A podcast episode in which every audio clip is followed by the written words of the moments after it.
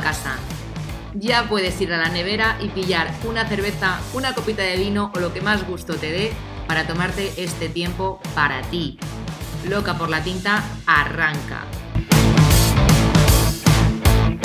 Lo que vas a encontrar aquí tiene como objetivo ayudarte a despertar esa parte más humana de ti y hacer que te plantees si todo lo que decides lo haces eligiéndote a ti o eligiendo a lo que hay ahí fuera.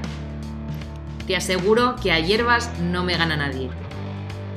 Soy Blanca Muela, copywriter de profesión y culo inquieto por motivación, y estoy aquí para darte un punto de vista diferente sobre aquellas cosas de las que no se suelen hablar. Ponte cómodo que empezamos.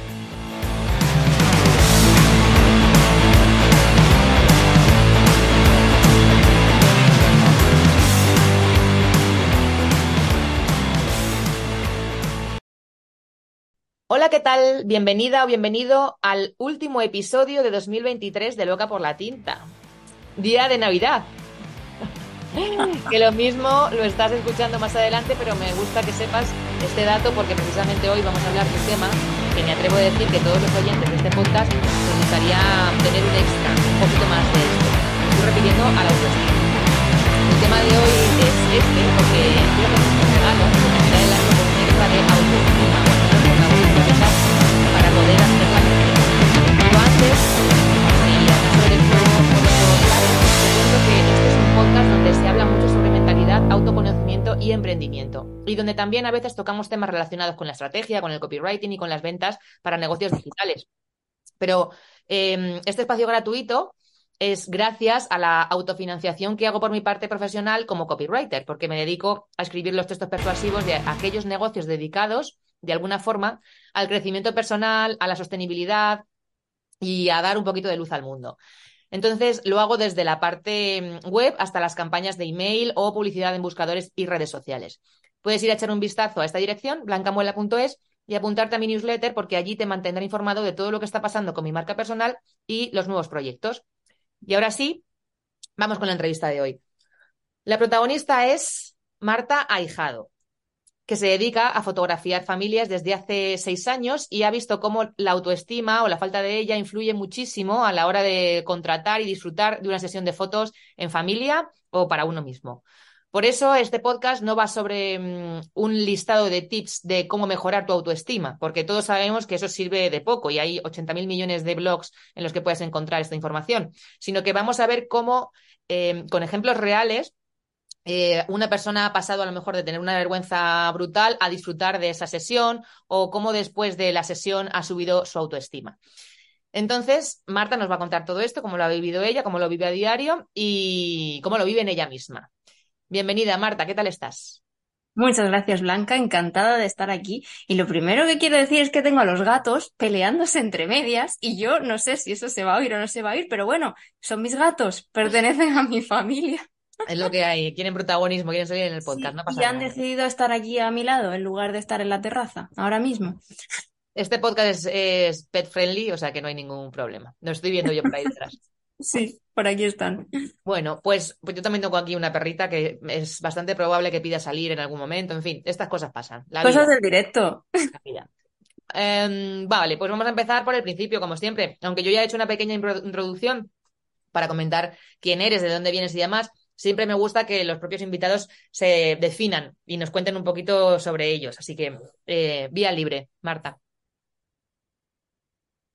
Quiero empezar con que fue la maternidad lo que hizo cambiar todo mi rumbo y realmente mi vida prácticamente entera.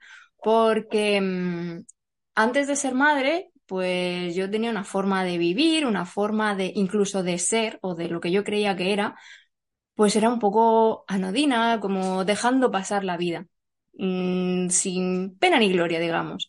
Y cuando nació mi hija, me di cuenta de lo divertido que era ser, o sea, de lo que yo, de lo divertido que era para mí estar con ella, disfrutar de ella, volver a tirarme por el tobogán. Es que el momento, en el momento en que hice eso, dije, ostras, la vida es algo más.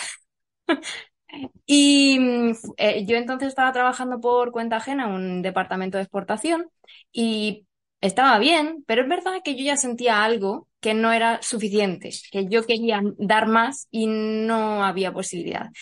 Entonces, cuando claro, eso se acentuó cuando llega, cuando llegó mi hija y vi que quería más días con ella, más tiempo con ella, más libertad, ya empecé en mi cabeza a pensar y a decir, ¿qué puedo hacer yo para poder cambiar eh, lo que hago en mi vida? Tardé todavía hasta 2000, o sea, fueron cuatro años. Eh, nació mi segunda hija y en un periodo de excedencia en el que me puse a ordenar mi casa. Me gusta decir esto porque realmente fue gracias a ordenar una habitación entera, lo saqué todo, lo limpié, todo lo volví a meter. Un par de noches después me desvelé y a las cuatro de la mañana, a las cuatro de la mañana y dije, ¿pero qué estoy haciendo? Si yo llevo con una cámara de fotos en la mano desde los nueve años, ¿por qué no estoy fotografiando a gente? Y así fue como me pareció una idea tan, tan loca que tuve que escribir a mi hermana, yo sabía que tenía el móvil en modo avión, y decirle, se me ha ocurrido esto y, y, me da tanto miedo que yo sé que tengo que ir por ahí. y así fue como mm, decidí dedicarme a la fotografía. En ese momento yo era madre, estaba rodeada de familias, además estaba metida en crianza respetuosa y ahí van los gatos. Y, mm, y bueno, no sé, pensé que era el mejor modo de introducirme en la familia, era lo que a mí más me llenaba en ese momento, fotografiar familias, fotografiar ese vínculo que hay entre madre, padre y su bebé, su hijo, esas caras que lucen tanto, que brillan tanto cuando estamos mirando a nuestros hijos y sabemos que es... Eh, pues de lo más bonito. no en todos los casos, es verdad, no todas las maternidades son iguales, pero, mm, pero en muchísimos casos, eh, bueno, la, es que la cara nos cambia cuando vemos a nuestros hijos. Y así fue como decidí dedicarme a, la fotografía respetuosa. ¿Y por qué la llamo así? Eh, al unir la crianza respetuosa se basa mucho en respetar los ritmos del niño, en respetar eh, cómo es, cómo quiere expresarse. Y la fotografía a mí no se me ocurría de hacerla de otro modo porque yo quería tratar a mis hijas así, así es como intento criarlas. Entonces, ¿cómo voy a intentar tratar a otras personas de un modo que no voy a tratar a mis propias hijas? Entonces dije, bueno, pues debería de ser respetuosa. Cada familia es única, cada familia tiene sus ritmos, tiene sus propios, eh, sus propias dinámicas, su propia forma de vestir y yo lo único que deseo es capturar esos momentos que surgen en las familias, ese, eso que aparece en el día a día, ese vínculo, esos juegos. Y yo no quiero eh, llevar a las familias a hacer otra cosa que no sean ser ellas mismas. Qué guay. Em, qué guay. Pues mm, vamos a empezar, bueno, ha, habido así como varios meloncillos, pero el primero que quiero abrir es em, cómo sabiendo, o bueno, de manera inconsciente, o no sé, quedándote ahí como con la cosa de decir, ostras, llevo con una cámara de fotos en la mano desde los nueve años, eso termina en un puesto de trabajo que nada tiene que ver con esto y un desarrollo laboral que nada tiene que ver con esto. Em, ¿Y cómo te sentías tú desconectada para no hilar o para no ir por ese camino desde el principio? O sea, ¿Qué pasó ahí para desechar primero esa idea y, y, que luego te volviera con tanta nitidez a decir, no, no, es que es esto? ¿Cómo fue Nunca me planteé que la fotografía pudiese ser un modo de vida para mí. Mm, en mi familia habían estudiado, bueno, mis padres habían estudiado los dos química y parecía que yo debía ir por ciencias, o sea, rama de ciencias. De hecho, hasta Go, yo estudié ciencias.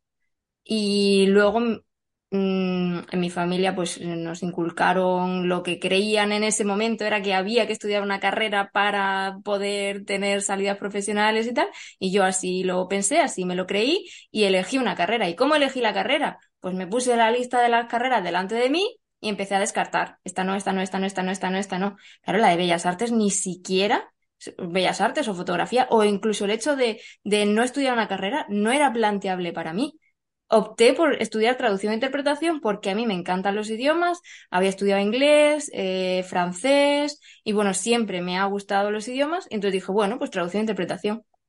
Pero así fue como yo elegí mi carrera. Y cuando estaba en la carrera, entonces dije, esto no es para mí. Yo no quiero estar aquí traduciendo e interpretando lo que dicen otras personas, yo quiero tener voz propia.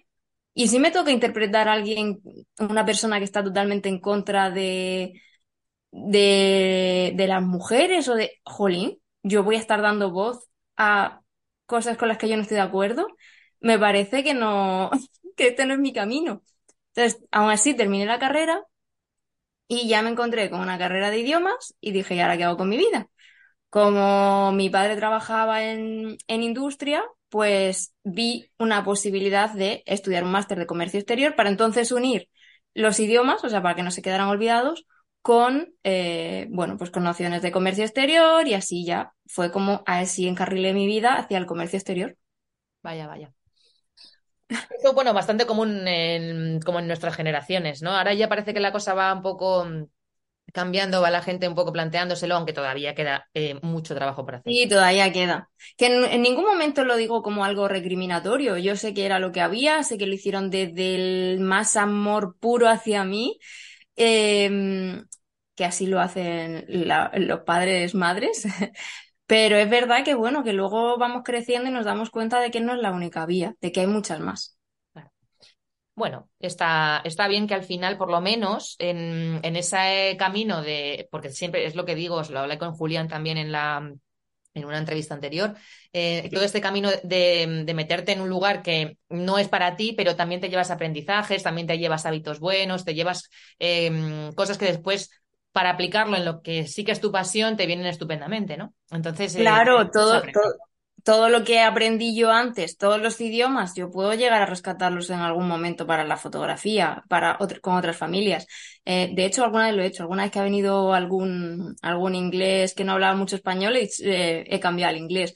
Em, y todo lo que aprendí en la parte de empresa, de trabajar de forma formal, eh, o sea, de contratos, de establecer todas las bases de mm, todos los acuerdos, todo eso me lo he podido traer a, a, a, mi profesión actual. Entonces, con todas las familias que trabajo, siempre hay un contrato, de, siempre hay un contrato detrás, siempre hay unas condiciones bien habladas. Que la mm, sesión de fotos sea jugar no quiere decir que detrás no haya una parte profesional en la que todo quede recogido. Uh -huh. Maravilloso.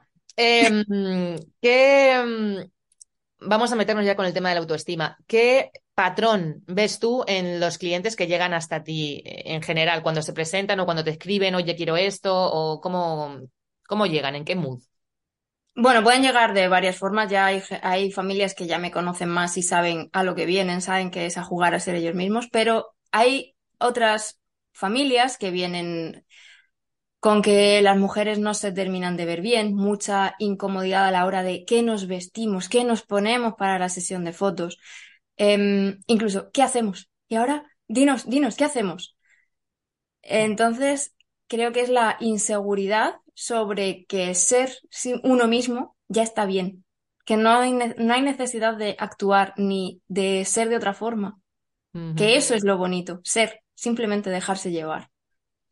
Claro, es que cuando te ponen una cámara delante, no es lo mismo que verte tú en el espejo. O sea, a mí me pasa. O sea, esto, esto, es la autoimagen, ¿no? O sea, tú cuando sí. te miras en el espejo, tú tienes una imagen de ti y te ves, pues. De, de, Siempre de frente. Claro, y te, o te puedes girar y te ves más o menos, pero en el momento que te grabas.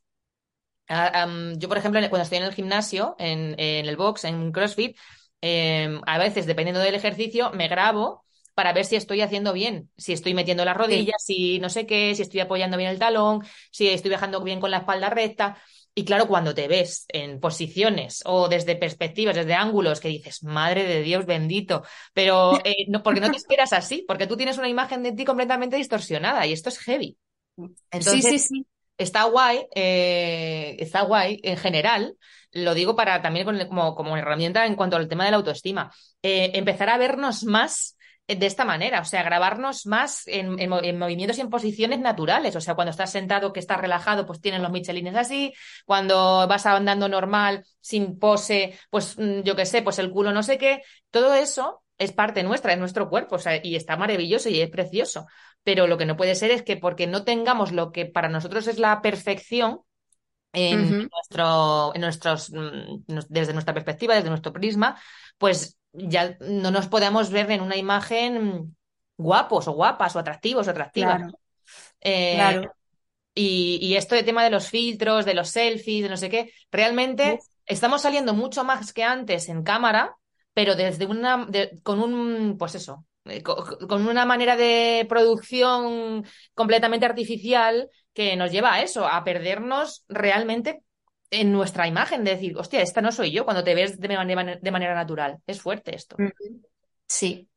Sí, a mí también me ha pasado. eh, además me pasó recientemente. Eh, estaba grabándome un vídeo y no es lo mismo cuando te grabas con el móvil que aquella vez que me grabé con cámara y, y entonces me di cuenta de que este colmillo que tengo yo salido, que de repente se veía mucho. Era como que me colgaba la cara y dije, mm, joder, qué mal. Y luego pensé, vamos a ver, ¿qué, ¿cómo que qué mal? Si llevas con este colmillo desde los, ¿qué? 13, 14 años. Entonces, mm, vale, pues has descubierto una nueva faceta tuya, pero así es, o sea, así soy. Entonces, o bien lo acepto, o bien me pongo un aparato y me lo corrijo. ¿Me quiero poner un aparato y corregirlo? No, pues ya está, ya está el colmillo hecho. Pues acepto que soy así y la gente me conoce así y no porque yo tenga un colmillo más caído o menos caído me van a querer menos. Mm. Vamos, y si me quieren menos, pues adi- adiós. O sea, si por algo de mi imagen física no te gusto, pues yo tampoco quiero que me, o sea, tampoco quiero gustarte. Claro. Eh, y, y la cosa es esa, que, que más que mm, eh, pensar en... Ostras, es que es, es que es un shock. Porque más que pensar en decir, ostras, ¿cómo se me está viendo? ¿Cómo me están viendo los demás? Que sí, que lógicamente vamos hacia eso, es cuando descubres que tu, eso, que tu imagen no es lo que se corresponde con lo que tenías tú en la cabeza, ¿no?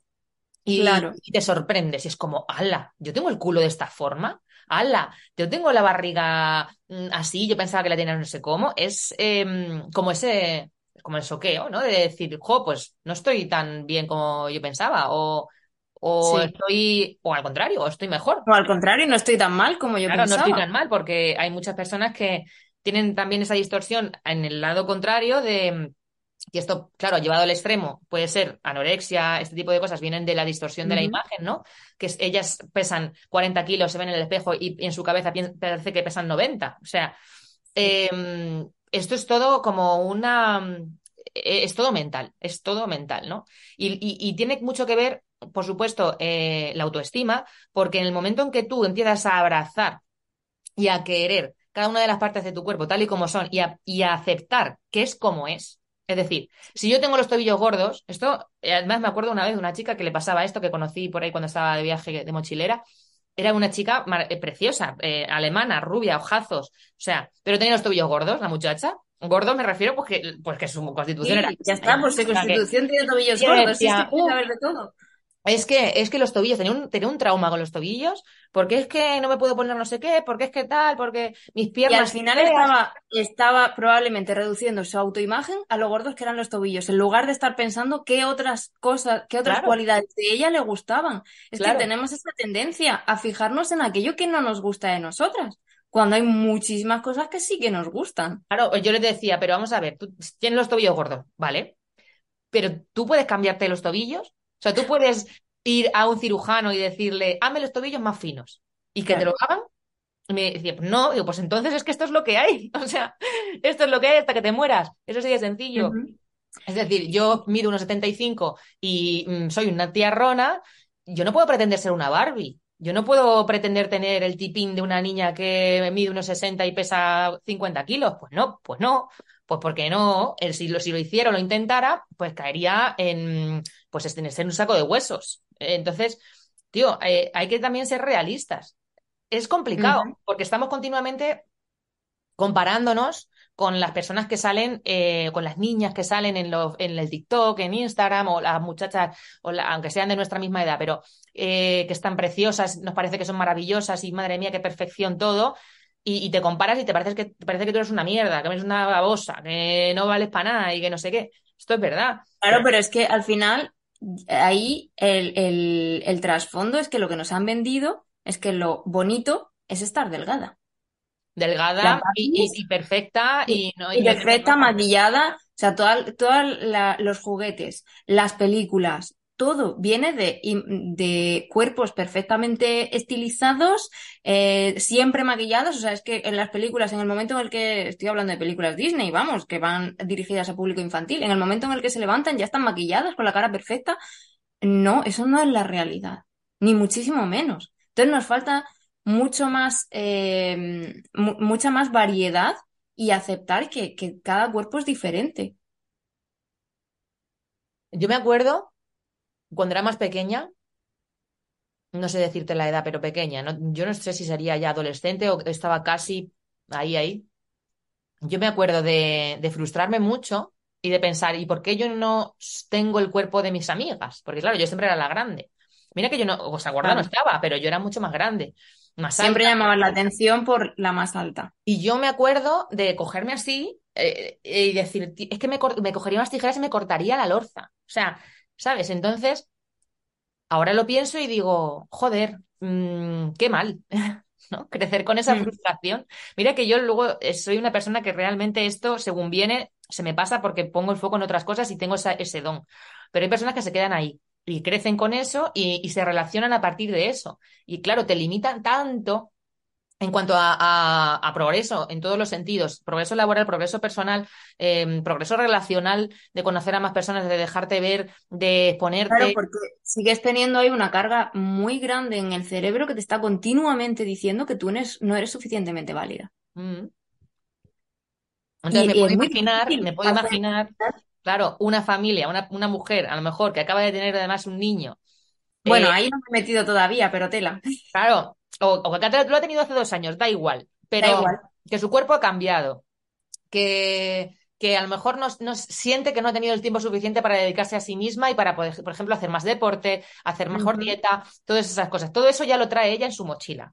Y ahora luego ponte un vaquero y una camisa, ponte lo que te dé la gana, un vestido y plántate delante de al final una desconocida, porque aunque tú crees ese vínculo de, de primeras como de confianza, es una persona desconocida con una cámara que va a, captar, va a fotografiar eh, escenas con tu familia naturales, en las que tú no vas a poder posar o impostar aquel cuerpo que... La pose con la que tú sabes que va el, lado bueno. Sácame el lado bueno. Exactamente. imagínate, imagínate el, trabajazo que es eso.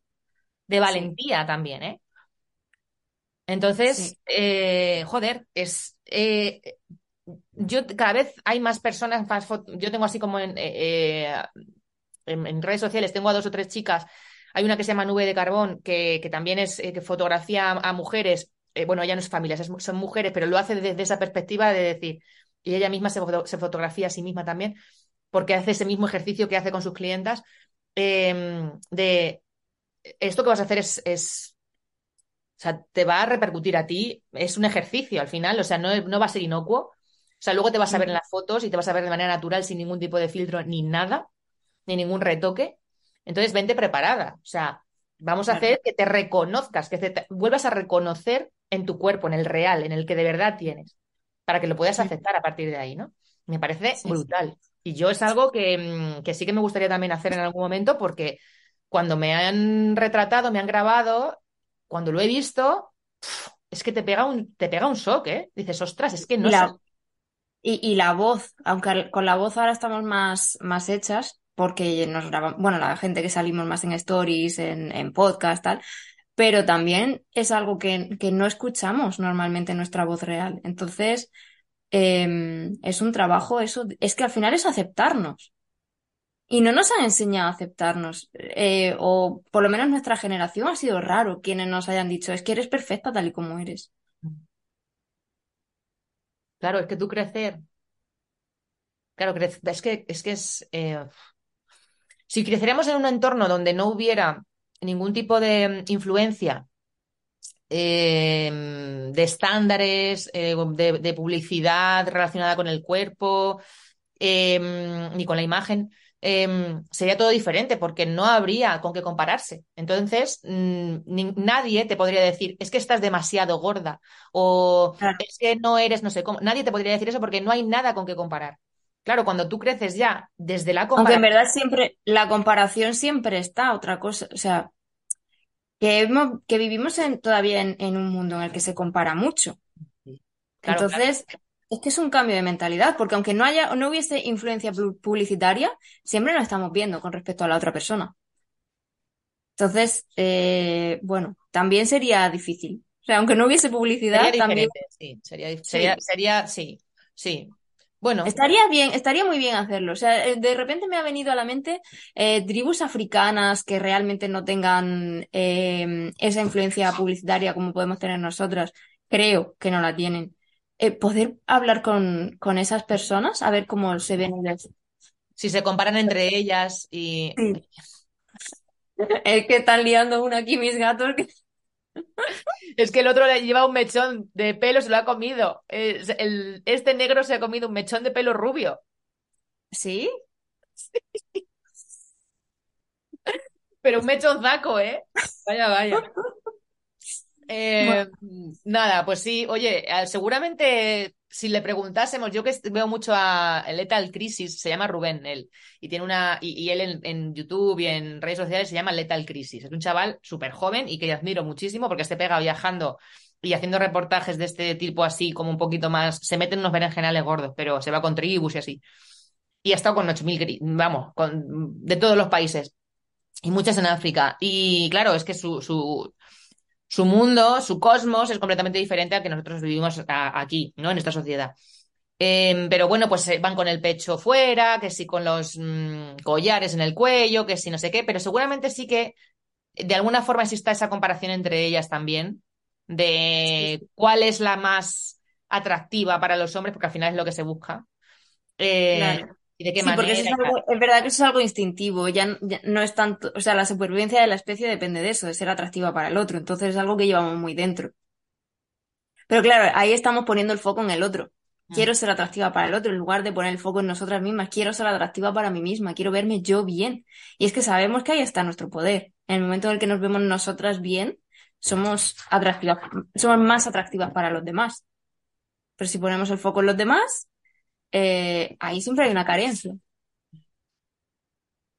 Mm, Me está viniendo una cosa que, traté ayer, que hablaba sobre mm, la mm, seguridad o la confianza en, en una misma a la hora de comunicar, ¿no? O sea, no es lo mismo cuando tú comunicas de manera impostada y de manera, pues eso, insegura o intentando, intentando gustar o que te acepten, a hacerlo de manera natural y sin, o sea, soltando un poco el control y decir, bueno, yo esto es lo que pienso, esto es lo que soy, así me gusta comunicarme, para estas personas quiero trabajar y, y que deja- soltar eso y que pase lo que tenga que pasar, ¿no? Ya vendrá quien tenga que venir y quien vibre con eso que acabo de soltar. Esto es un poco lo mismo. Es decir, si tú eh, eres una persona que está continuamente intentando gustar, intentando ser llamativa, atractiva eh, y demás, y estás todo el rato como en, en tu carcasa, ¿no? Eh, con pues muchos eh, tratamientos estéticos de todas las clases, que si pestañas, que si uñas, que si maquillaje, que si pelo, que si celulitis, que si no sé qué, pero realmente tú, como persona, no estás trabajada, no tienes una autoestima alta, eso, eso es lo que estás proyectando. Da igual la carcasa. Si tú en el momento que El interior, en el interior está el error. Claro, si el no estás segura de ti misma, no, no tienes, eh, o sea, no sabes cuál es tu valía, no sabes eh, cómo te puedes diferenciar de otra persona siendo tú misma, ahí, es- ahí es donde estás cagando. Ahí es Claro. donde, eh, eh, claro, está el problema, ¿no? Claro, y es que esto también me hace pensar en que igual nos han querido llevar siempre por el mismo molde a todos, sin darnos la oportunidad de que cada persona tenemos nuestros talentos y de que cada persona tenemos una forma de comunicar, una forma de vestir, una forma de, de reírnos incluso. Eh, o sea, todo. Y que en el momento en el que intentamos ser como todos los demás, porque eso es lo que se supone que está bien, pues ya no podemos ser nosotras mismas. Mm. Perdón. Hablando de, de tus clientes, mm, ¿cómo, cómo haces como esa, o sea, desde que te contactan, cogéis fecha y demás, ¿cómo les haces saber que en esta sesión no va a ser la típica sesión de, de- de estudio de fotografía de los de toda la vida, sino que van a tener que ser un poco, pues eso, ellas mismas o ellos mismos? Porque En el momento en el que, en el momento en el que me contactan, yo ya lo digo. Antes de que me contraten, yo ya digo que no es una sesión al uso, que, que me baso en el juego, en la conexión entre la familia para crear esos momentos reales. Em, es verdad que si me contactan, sea por la web, sea por Instagram, mm, ya estás viendo mis fotos que no son en un estudio, que no son fotos en las que todo el mundo sonríe a cámara, ni muchísimo menos. Mm, entonces ya se ve que es algo diferente, ya ahí hay un primer, un primer filtro visual y luego ya lo dejo por escrito por si acaso eh, alguien está, está perdido. Y luego, la semana, una vez que me han contratado, eh, la semana en la que vamos a hacer la sesión, les mando las últimas eh, indicaciones, eh, recomendaciones. Pues desde que se lleven agua para los críos y comida para los críos, porque eso puede arruinar una sucesión. Si según llegas tengo hambre, pues ya, ya la hemos liado. Entonces, doy esos pequeños consejos y además hablo sobre la ropa. Digo que cualquier cosa que elijan está bien y que si quieren algún consejo extra, pues tengo un artículo en el blog escrito que doy algunos algunas pequeñas pautas. Pero claro, si cuando, nos, cuando mi familia nos hemos ido a fotografiar, mis hijas han elegido lo que les da la gana, mi marido también y yo también, y ninguno queríamos cambiar porque cada uno nos veíamos bien tal y como íbamos, y una ha podido ir de rosa, la otra de rojo, el otro de verde y la otra de azul, y para mí ha estado bien, yo no puedo pretender que las familias vengan acordes a, otras cosas. Entonces sí que vienen con dudas, pero al final les transmito que las fotos son para ellos mismos es para su recuerdo. Entonces, son ellos los que se tienen que ver bien. Que quieren ir más coordinados porque es una familia que le da más importancia a que todos tengan una armonía. Bueno, pues poneos delante del espejo con lo que elijáis y, oye, ¿nos vemos bien? Sí. No, pues nada. También doy indicaciones para los niños, porque es verdad que hay veces que los niños son capaces a lo mejor de decir, me gustan estos pantalones que están rotísimos, pero es que estoy tan cómodo que me los quiero poner. Eh, entonces les explico todo lo que pueden hacer, decirles que es una ocasión importante, que igual que cuando vamos a una boda hay unas normas de, vestimenta, por la armonía visual y por, bueno, al final porque es una celebración. Entonces vamos a considerar una, la sesión de fotos como un momento a celebrar, en, el, un momento en el que debemos sentirnos especiales y para ello pues podemos elegir una ropa diferente. Entonces, Mm, si todavía son muy peques y podemos darles opciones, podemos decir, mira, pues tienes, puedes elegir entre estas dos opciones. Si son un poco más grandes y vemos que no hay nada así que les pueda convencer o que nos pueda convencer incluso a nosotras, para eso, para digo, que ya depende del nivel de importancia que le quiera dar cada familia, pues se puede proponer ir, ir a comprar algo especial para esa sesión de fotos y que luego, por supuesto, valga para, para más momentos. Que se haga algo especial desde, desde el inicio. Y, Sí, no, perdona, sí, continúa. Y ya luego, en el momento en el que vienen a, a la sesión de fotos, pues la madre normalmente ya viene mucho más concienciada y el padre es el que me está mirando así como me han traído aquí. Y yo al padre siempre le digo, tú no me mires a cámara, tú mira a tu hijo, mira, mira a tu mujer, dile lo guapa que está, que lo que te gusta de ella, simplemente céntrate en ellos. Yo si en algún momento quiero que me miréis a cámara, os lo digo. Mientras tanto, en, eh, centraos entre vosotros. Entonces ya en función de cómo vengan, porque hay algunos que vienen muy tímidos, otros, eh, ya no solamente los niños, o sea, la familia entera. A veces propongo empezar con una carrera, porque yo ya sé que el movimiento nos ayuda a relajar el cuerpo. Y hay veces que echamos una carrera y ya ha cambiado la cosa. Y otras veces, porque pues bueno, vamos a empezar, em, veo, les digo que se abracen un poco, em, que cojan los críos en brazos si son pequeños, voy variando en función de cómo voy viendo a la familia. Entonces es muy gracioso ver cómo al principio están mucho más estáticos y conforme va pasando y van viendo que incluso yo les digo, oh, si, si hacen algo espontáneo, me encanta, qué guay que hagáis eso, lo hacéis habitualmente, sí, porque nos encanta hacer esto. Ah, venga, pues vamos a hacerlo, vamos a recrearlo aquí también. Le pregunto a los niños, oye, ¿qué te apetece eh, hacer a ti ahora? Pues me apetece escalar el árbol, venga, pues vamos a escalar el árbol. Entonces, como van viendo que todo está bien, se van dejando llevar. Entonces, desde las fotos del principio a las fotos del final, es un cambio bellísimo. Ver cómo, se, cómo el lenguaje corporal va cambiando es alucinante.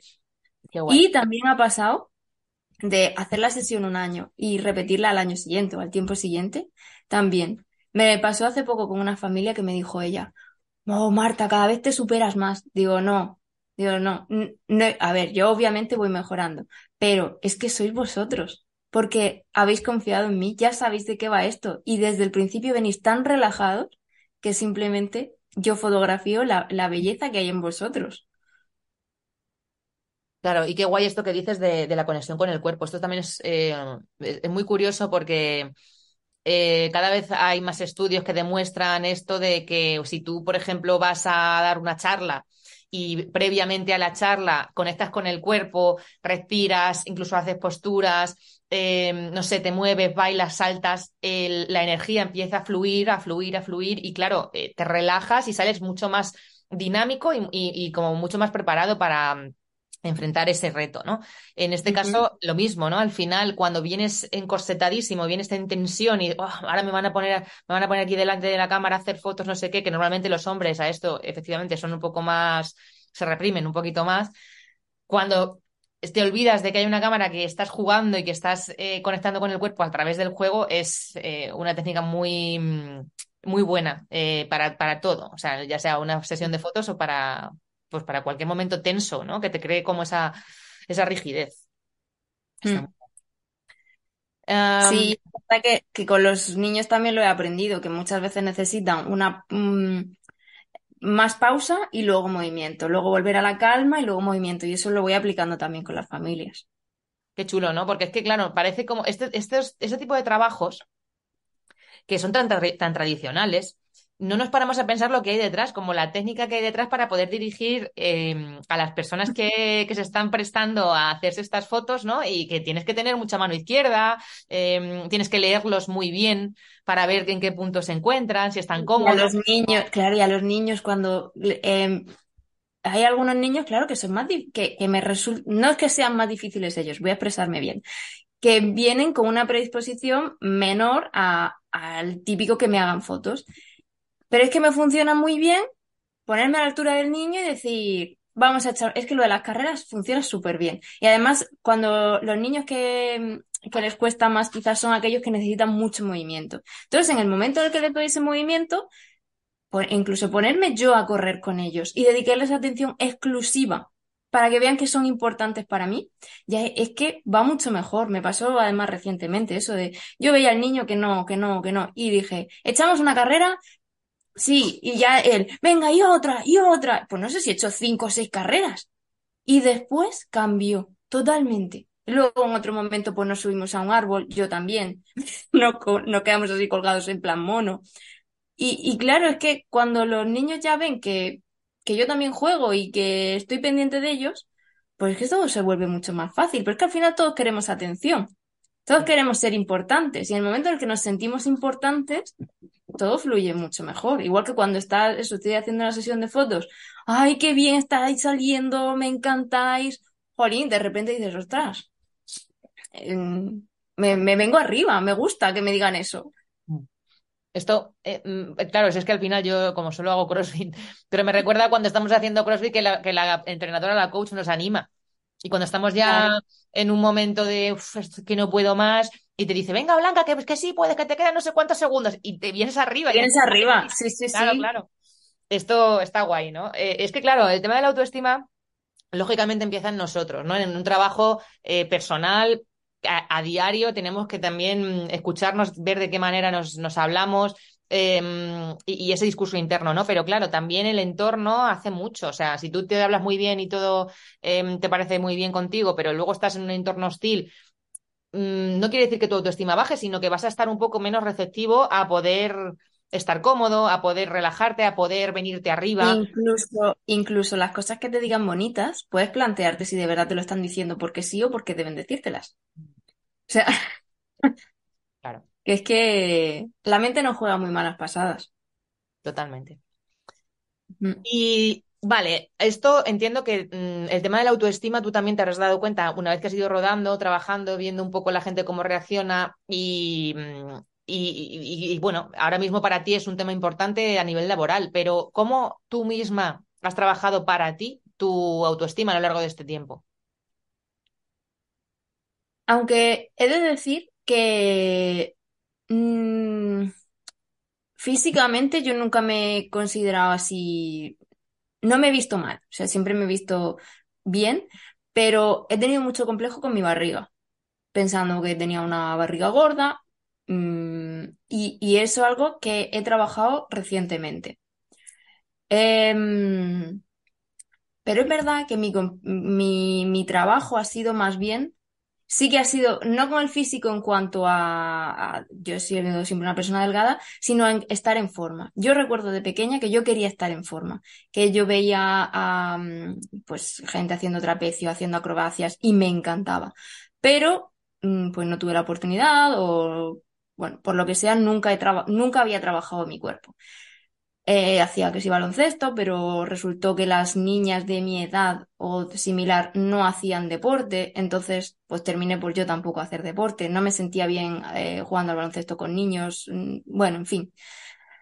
Total, que dejé el deporte a un lado y yo recuerdo sobre los 20 años eh, decir, o sea, saber que en el momento en el que yo hacía tres cosas iba a tener unas agujetas para morirme. Y para mí eso era algo bastante frustrante, pero no hacía nada por ello. Mm, no se me ocurría cambiar. Y eh, sí que bailé algo antes de quedarme embarazada y tal, pero cuando ya empecé realmente a trabajar mi cuerpo fue cuando mi hija menor tenía dos años. De esto hace cinco. Que ahí sentí una necesidad brutal por empezar a bailar. El baile siempre ha sido algo que a mí me ha gustado mucho, pero nunca, pues nunca lo había hecho. Mi madre me dijo que a ballet no, que había que coser muchos vestidos y que ya para los festivales no, no quería estar cosiendo tanto ahora como madre que yo la entiendo, ¿eh? O sea, pero bueno, en su momento pues e-, era lo único que había, ahora es verdad que hay más tipos de baile. En fin, empecé a bailar, además baile urbano, que era algo que me parecía imposible que yo pudiese hacer eso. Total, que a mis 34 años empecé a bailar baile urbano con críos entre 10 y 22 años o 25 años creo que tenía mi profe. Fue Mm, sí, ahí decir, madre mía, ¿dónde me estoy metiendo? Aquí soy la vieja de la clase, pero me da igual. Yo voy a seguir bailando porque me encanta. Y era un palo. O sea, en el momento en el que yo me veía, me veía poco en el espejo porque yo necesitaba mirar los pasos, pero yo me comparaba con el resto y yo decía, menudo palo que soy yo aquí. Pero aún así, cuando decían, venga, haced este baile, pues tres o cuatro que salgan aquí al centro y que lo hagan. Yo lo hacía, yo salía y lo hacía. Yo sabía que me equivocaba, pero yo salía y lo hacía. Y ahí es cuando mi profe, eh, ya lleva unos meses, me decía, Jo, Marta, es que es admirable lo que estás haciendo, es que menuda constancia, es que siempre estás ahí, es que no falta ni una clase. Yo, no, claro, porque a mí esto es algo que me encanta, que siempre he querido hacerlo, pero nunca había sabido que podría hacerlo. Y ahora lo estoy haciendo. Y soy muy feliz. Eh, después de tres años, bueno, no sé, el año pasado y este año, he llegado a subirme a un escenario, eh, bueno, un auditorio delante de unas, no sé, 100 personas o así, a bailar la coreografía que habíamos preparado. Con mis compañeros que habían quedado primeros y terceros en algunos campeonatos nacionales de, de dancehall, de ese baile urbano. Entonces, para mí ha sido un reto muy grande y en el momento en el que yo me he subido a un escenario a defender e, esas coreografías, Digo, si yo he sido capaz de hacer esto, yo puedo hacer lo que quiera. Y aparte de eso, pues como el baile realmente no era suficiente para, para trabajar mi cuerpo, porque ya he dicho que a mí me gustaba todo el tema de acrobacia, de escalar, pero yo había, eh, había perdido toda fuerza física. Entonces empecé en pole dance hace dos años. Y el poder verme subida a la barra y subir que, eh, y ver que puedo hacer cosas, que puedo trabajar mi cuerpo, todo lo que ha incrementado mi fuerza en estos años, es una pasada. Y sentir que mi cuerpo no es débil, que, que mi cuerpo está, que existe, que hay músculos, que, que puedo tirar de mí, es, es genial. Y ya lo último que he introducido ha sido el gimnasio, porque tengo una amiga que me estaba diciendo mucho, ay Marta, la menopausia, que te tienes que preparar, que todas las mujeres deberíamos hacer mucho más, que hacemos poco, que debemos de preparar nuestro cuerpo, perdemos muchísima masa muscular, que aunque luego la recuperemos, pero es un cambio muy grande. Y yo estaba ahí, yo y la ignoraba hasta que, bueno, por circunstancias, pues este año me han cambiado las cosas y he dejado el baile de dancehall porque no me cuadraba de horario y he dicho, vale, pues me apunto al gimnasio. Así que ahí estoy desde hace, casi, bueno, dos meses, yendo al gimnasio, em, siendo, viendo que todos los demás a lo mejor levantan 50 kilos y yo voy con 2 kilos, pero haciendo los ejercicios. O sea, igual que Dancehall diciendo, es que el trabajo no es con los demás, es conmigo misma. Ahí está la clave. claro, para la autoestima es muy grande. De ver, si, no, si yo eh, apago el mundo exterior y simplemente me centro en mí misma, en todo lo que yo he conseguido y todo lo que me queda por conseguir, es que es muy bonito. Y te da un poder interior de, fijarte en lo que yo, yo he conseguido. No es, no es el otro, es yo misma. Tal cual. Además, mira, em, el ejercicio y la meditación son las, las dos maneras que tiene el cuerpo de, de manera natural de, de segregar química y, y hacer que nos eh, equilibremos. Y son los sustitutivos naturales de cualquier medicamento relacionado con, con la depresión, la ansiedad, con, con todo este, esta epidemia, pandemia Sí. que existe hoy. Eh, el ejercicio, o sea, si no hay personas que les cuesta mucho meditar, a mí yo, yo lo intento, por lo menos respirar o visualizar y tal.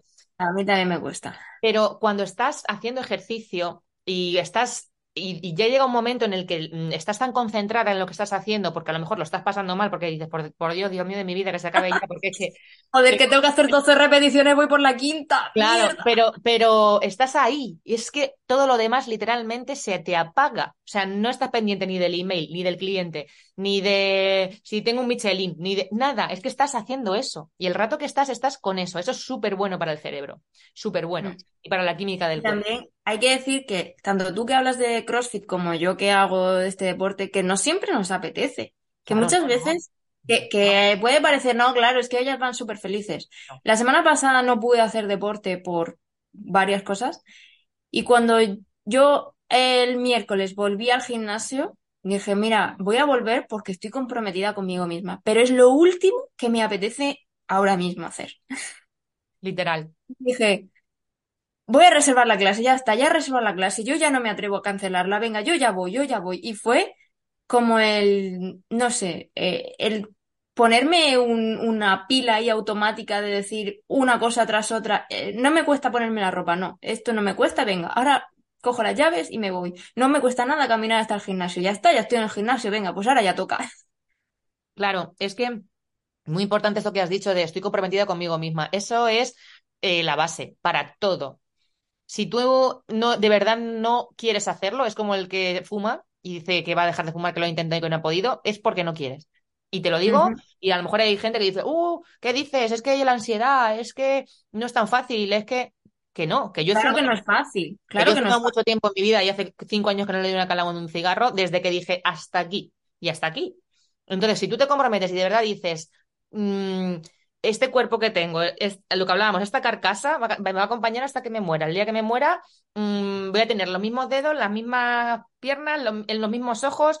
Eh, ¿qué- ¿quiero cuidarlo o quiero desinteresarme completamente y que sea lo que Dios quiera? Joder, Y es más, ¿qué cuerpo, qué cuerpo deseo tener de aquí a unos años? ¿Lo quiero empezar a cuidar desde ya? Y, o, o sea, tratarlo bien? O, o voy a esperar a que el cuerpo vaya deteriorándose? Efectivamente. Entonces, esto es el compromiso. Y no es, eh, no es cuestión de decir quiero estar más o menos buena o mm, quiero pesar más o menos. De verdad que no es eso. Es, es decir, quiero vivir bien en mi cuerpo. Quiero sentirme bien en mi cuerpo. Sentirme orgullosa del cuerpo que tengo, sea como sea. Sea la forma que, si, da igual la forma que tengas, sino que tú estés cómoda, que tú te, que te, que te sientas guapa, eh, independientemente de si tu cintura es más o menos estrecha, de si tu culo es más o menos respingón, de si tu to- tobillo es más o menos gordo. Tú que Claro. digas, joder, qué bendición tener mm, dos piernas que me ayudan a andar, tener Claro, dos es que que precisamente, ¿para qué queremos el cuerpo? El cuerpo nos sostiene, el cuerpo nos permite disfrutar, el cuerpo nos permite andar, nos permite saltar, nos permite abrazar, que nos, sentir que nos abracen, eh, comer. O sea, son tantas cosas que estamos dando por hecho y que por eso estamos muchas veces limitamos a lo que tú dices, la carcasa. Pero es que el cuerpo es funcional, el cuerpo es con lo que debemos de estar toda nuestra vida, lo que nos va a permitir seguir teniendo una calidad de vida eh, grande para poder seguir disfrutando de la vida, porque si dejamos de disfrutar de la vida ya entonces no queremos vivir. Así que mm, ¿Qué, qué- qué amarlo mayor, qué mayor regalo tenemos en esta vida que el, que el cuerpo? Sí. Es lo que nos permite disfrutarla. quien ha tenido un accidente y ya no puede mover sus piernas o, o sea, tantas cosas pasan que quienes tenemos la suerte de poder tener un cuerpo perfectamente funcional, el criticarlo es muy duro. Sí. Y es muy duro. Y, y, y literal. Y, y a mí me ayuda también, porque obviamente lo vamos a decir, y yo creo que no hace falta decirlo, pero aquí no somos dos mujeres que digamos, somos seres de luz, estamos ya en el nirvana, Pues ni mucho menos, vamos. todos La los de, días eh, nos la de sombras y cosas que no quedan por... Pues eso, o sea, tú- hay días que te ves horrible, hay días que te sientes menos, y esto es, el, esto es natural y no pasa nada, ¿no? Pero el tener herramientas y el tener la, como tener un, un botoncito que tú entrenas, ¿no? En tu, en, tu, en tu, mente, cuando te ves hablándote así y diciendo, oh, qué mierda, me gustaría tener no sé qué, o hacer no sé cuánto, o que mi cuerpo pudiera ser de la de Superwoman. Si te ves diciéndote todo eso, automáticamente ser capaz de decir, hey, a ver, tranquila, tía, ¿sabes? Tener ejercicios en los que te puedas volver a equilibrar y volver a echar atrás y a centrarte, ¿no? A mí, por ejemplo, me, viene muy bien todas las noches, todas las que puedo, hay, noches que, que ya estoy reventada y no puedo, pero intento mantener ese hábito que es escribir en mi diario de, gra de gratitud. Y muchas de las veces, el, sí que son cosas de fuera, porque a lo mejor ese día me ha pasado algo con alguien o he conseguido algún hito o tal, pero muchas veces escribo eso, tener dos piernas que me permiten andar, eh, tener eh, una dentadura en condiciones para poder comer y disfrutar de la comida. Eh, tener dos ojos que me permiten ver el mundo, eh, tener dos manos que me permiten acariciar a mis perras. O sea, ese tipo de cosas que son a lo que, o sea, que, que, estamos tan acostumbrados porque hemos nacido con ello y nadie nos lo ha, no, no, no, no lo, hemos currado, digamos, eh, sí, sí. pasan muy desapercibidas, que es como decías tú antes, ¿no? Entonces, oye, a mí me sirve esto. A lo mejor a otra persona le sirve ponerse delante del espejo y decirse 40 veces lo guapa que está y no sé qué. A lo mejor a otra le sirve, en fin, buscar un poco ese mecanismo, ese botón. ¿Qué te hace a ti volver a, a ti y a decir, che, que esto está todo genial, chica, que no te quejes? Mira, te voy a contar una anécdota. Yo esta mañana me he levantado, mm, bueno, voy a llevar a mis hijas al cole, cojo el coche y digo, ¿Mm? lo noto raro, lo noto raro, se me había pinchado la rueda. Eh, y yo no he pensado, joder, menuda mierda. He dicho, ay, qué suerte que ha sido viernes, que también está mi marido, que tenemos el otro coche aquí en casa, que simplemente las cambio de, es cambiar las sillas y ya me las puedo llevar. Y bueno, pues tenemos todo el viernes para poder reparar la rueda. Y, o sea, y es que podría haber sido mucho peor. Hace dos semanas me había ido a un encuentro de emprendedores, eh, nos habíamos ido a Ávila. Imagínate qué me hubiese pasado ahí. O sea, en lugar de estar pensando, qué mierda que se me ha, se me ha pinchado la rueda, he pensado, gracias, porque se me ha pinchado hoy viernes, en lugar de otro día. y es verdad que esto es algo que me ha pasado siempre. Eh, no me acordaba, pero cuando, eh, eh, haciendo limpieza hace poco, encontré un, bueno, un, unos escritos que me había, bueno, me había regalado un, un, amigo que ponía de título Todo puede ser peor. Y dije, qué raro. Y es que cuando yo había entrado a la universidad a los 18 años me decían, joder, es que eres muy positiva.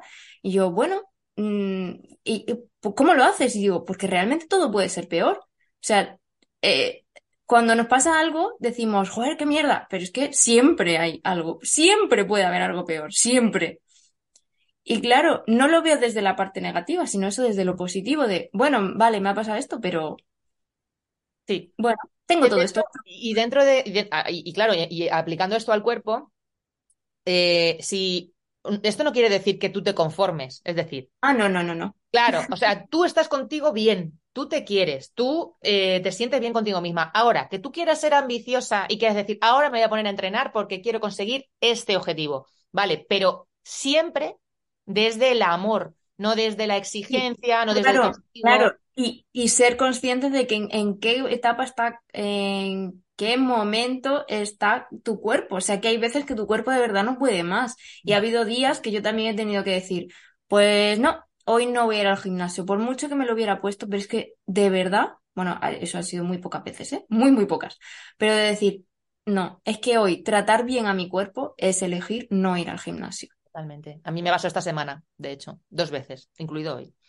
Entonces, no pasa nada. O sea, eh, quiero decir, no me frustro, hago, hago, lo que tengo que hacer y, y de hecho, mm, bueno, eh, es que es mejor. O sea, si tú te fuerzas y ya vas todo el día arrastrando eso, eh, es contraproducente, ¿no? Entonces, uh -huh. hay que saber, tío, o sea, ser, tener dos dedos de frente y saber un poco también a ti gestionarte estas cosas, pero eso, nunca como desde el machaque de es que no eres constante, es que... Siempre, no siempre es del amor.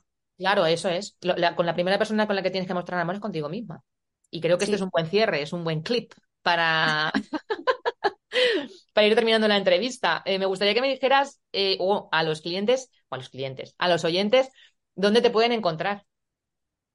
Me encuentran en mi web www.martaahijado.com con H intercalada o también en Instagram, Bueno, y en mi podcast también, que también tengo un podcast que se llama Asómate. Qué guay. Bueno, yo lo dejaré, como siempre, todo en la descripción. Eh, último podcast de 2023. ¿Qué le pides? ¿Qué le pides a 2024? Le pido salud, porque creo que habiendo salud, todo lo demás viene. Sí. Es que sin salud, poco. Salud y respeto, y respeto en el mundo, mucho más respeto, empezando por el respeto a cada una de nosotras mismas y mismos. A mí este, este discurso últimamente me tiene, me tiene muy loca, ¿no? Con, eh, por, por, lo que está pasando en el mundo. Y dices, tío, es que yo no tengo, no tengo poder. Yo soy una persona sola. No, ¿qué hago? Sí, sí puedes. O sea, no puedes ir allí a la guerra a, decirle a, aquellos señores, esto no lo hagáis, que está mal, no puedes hacer eso. Pero tú desde tus actos, desde tu día a día, desde cómo te relacionas con los demás y contigo mismo, te aseguro que ya estás haciendo mucho. Estás haciendo muchísimo. Yo, eh, yo también lo pienso, a veces hay momentos en los que lo veo crudo y otras veces que digo, venga, sí, que es, es lo típico, el típico dicho de muchas pequeñas acciones en diferentes partes del mundo terminan moviendo el mundo. Igual que pues con la plantación de árboles, que también planto un árbol por, por cada sesión de fotos, por cada libro que vendo, también planto árboles. Eh, también digo, he plantado más de 200 árboles, jo, qué poquitos son. Pero por otro lado es, jo, si todas las personas plantásemos, mm, aunque sea un árbol en nuestra vida, pues sería diferente. Y con esto del respeto igual creo que si hubiese mucho más respeto en el mundo, empezando eso por uno mismo, si tú necesitas decir que no, dilo mm, de una forma asertiva, no yo en este momento no me apetece hacer esto o no me gusta cómo me has hablado, mm, las cosas serían muy diferentes. Totalmente, la, energía sube, la energía eh, en la que vibramos sube y eso se, se, mm, se pega, o sea, se pega, eh, lo transmites. Entonces, pues nada, me alegro mucho de haberte tenido aquí, Marta. Gracias a ti, Blanca, me ha encantado. Me alegro mucho además de haber terminado el año hablando sobre esto, porque me parece que es la base de todo, la base de todo. Cualquier cosa que hagas en la vida, si no tienes amor por ti mismo, todo te va a ser mucho más difícil. Y que espero que estas familias que lleguen hasta ti, pues cada vez sean más conscientes de que esos ejercicios que hacen contigo también se los tienen que llevar a su propia vida, ¿no? Y, quererse desde cualquier perspectiva. Y creo que hoy hemos dejado muchas pinceladas claves de, de cosas que puedes hacer en tu día a día. Sí. Pues nada, lo dicho. A las personas que nos han acompañado hasta el final, mil gracias. Em, Gracias. Si os ha gustado este episodio, si habéis pensado en alguien mientras eh, lo estabais escuchando, lo estabas escuchando, que me dirijo a ti, a, esta persona que lleva los AirPods puestos ahora mismo, si lo estabas escuchando y, te o a mí O a mí que estoy cocinando a veces mientras te escucho o conduciendo. Si te has acordado de alguien mientras nos eh, escuchabas y dices, joder, pues esto me molaría que esta persona que la quiero tanto lo escuchase y se viniese un poquito más arriba, compárteselo porque de verdad, o sea, ya no es por nada, o sea, al final ya te digo, este, este podcast es gratuito, pero mi intención y mi misión con esto es que cada vez más personas crezcan y se den cuenta de que hay un montón de recursos, de que hay un montón de maneras de ser feliz consigo mismo y con su entorno. Así que mm, te agradecería que, que lo compartieras. Y lo dicho, nos vemos el 1 de enero del 2024, el próximo podcast. Y felices fiestas y feliz año nuevo. Eso es. Felices fiestas y feliz año nuevo a todos. Un abrazo súper, súper grande. Nos vemos en 2024. Un abrazo. Chao, chao. Chao.